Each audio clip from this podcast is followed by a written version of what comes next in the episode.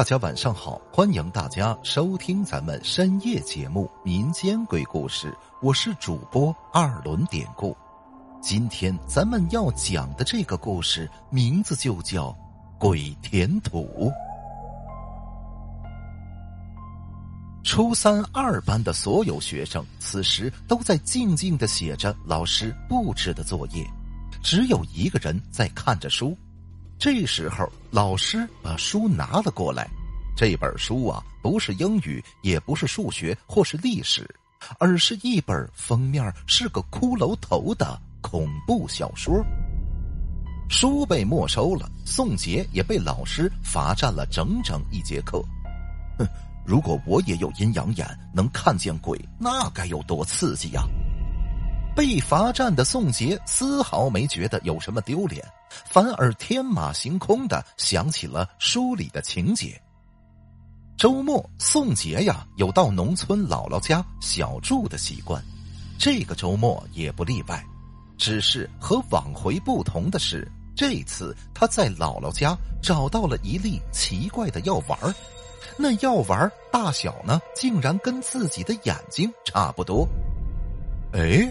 姥姥，这是什么药啊？宋杰举着药丸摇摆着问道：“赶紧放回去，那是通灵丸，不是给你玩的。”姥姥罕见的责备起了宋杰：“什么通灵丸是做什么用的？”尽管知道姥姥生气了，他还是忍不住的问：“做什么？他是用牛眼泪和不同的死人的骨灰。”外加尸油炼成的，相当的邪门你可千万别碰它。哦，那我们家怎么会有这东西呢？你姥爷活着的时候从外边带回来的，这么多年了，估计过期了吧？这样吧，反正你拿着了，出门把它给扔了吧。宋杰答应着就出了门，不过他可没把药给扔掉。而是自己揣了起来。来到街边，买了瓶矿泉水。宋杰定了定神儿，下了决心，他把药给放进了嘴里。由于那药丸着实不小，他把它咬烂了才能咽下去。这药丸嚼起来没什么特别的味道。这一天吃过了晚饭，宋杰决定到街上去走走。街上有几个大妈在跳广场舞，宋杰就站在旁边饶有兴致的看了起来。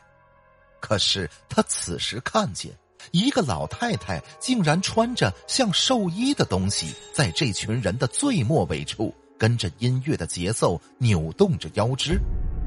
看了一会儿，这伙人开始三三两两的有说有笑的各自散去。而那老太太却好像根本没人看见她，他依然自顾自的在那儿自得其乐。宋杰过去问老太太为什么不回家，老太太呢先是一愣，然后说自己不认识回家的路了。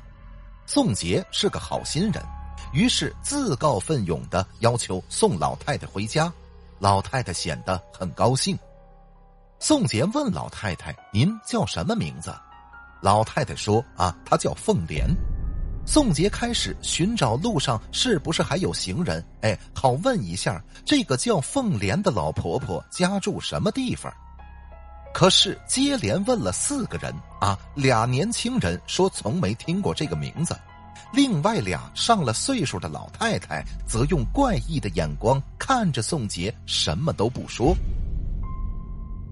宋杰看再问下去也不会有什么结果，就问老太太家里的特征，比如什么样的院门，或者门口贴着什么样的对联他知道农村呢，几乎家家户户的门口都有春节时候的残留的对联老太太说家里的大门呢是红色的，对联倒是不知道，因为她不识字。索性吧，农村呢不比城市，一共也没几户人家。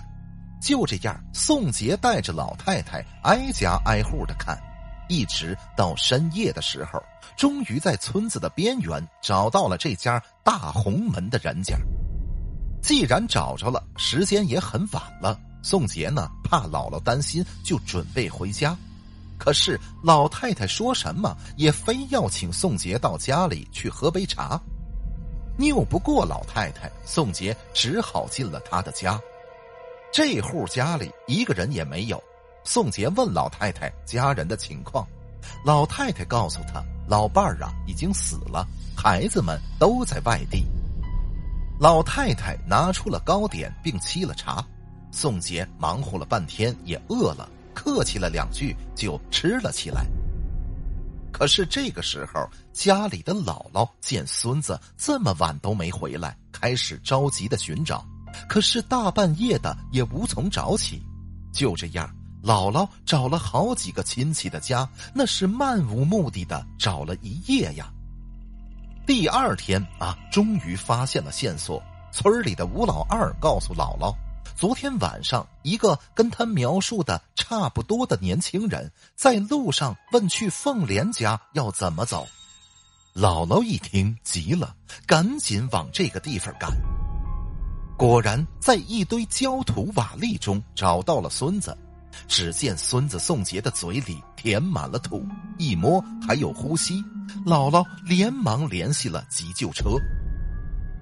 在医院里，宋杰讲述了自己送凤莲老太太回家，还说了在他家吃点心的事儿。姥姥一听急了，问他是不是吃了那个药丸了。宋杰红着脸点点头。姥姥本想说他几句，可是看他现在这个样子，也没忍心，只是跟他说道：“那个凤莲呐，早在三年前就死了。”不只是他，他家里人其实都被大火给烧死了。你看见的是他的鬼魂，你吃的那根本不是什么点心，而是焦土。如果我晚到一点的话，你以后可真的就是他家的常客了。什么？姥姥，我吃的是土？宋杰脸色苍白的问着。对我们管这个叫。鬼填土，姥姥一字一句的说着。姥姥告诉宋杰，三天之内一定不能出门，等三天以后药效过了就没事了。几天后，宋杰回到了城里的学校，班主任找他谈话，并且拿出那本被没收的灵异小说要还给他。宋杰吓得连忙摆手，说什么他。也不要了。好了，今天的小故事咱们就讲到这儿了。还是希望大家能通过订阅、点赞、转发、评论本专辑来支持一下咱们节目，分享故事、进群聊天，您都可以加 PPT 五九二八八。节目最后，典故再次，感谢您收听咱们民间鬼故事。那朋友们，咱们就下集再见。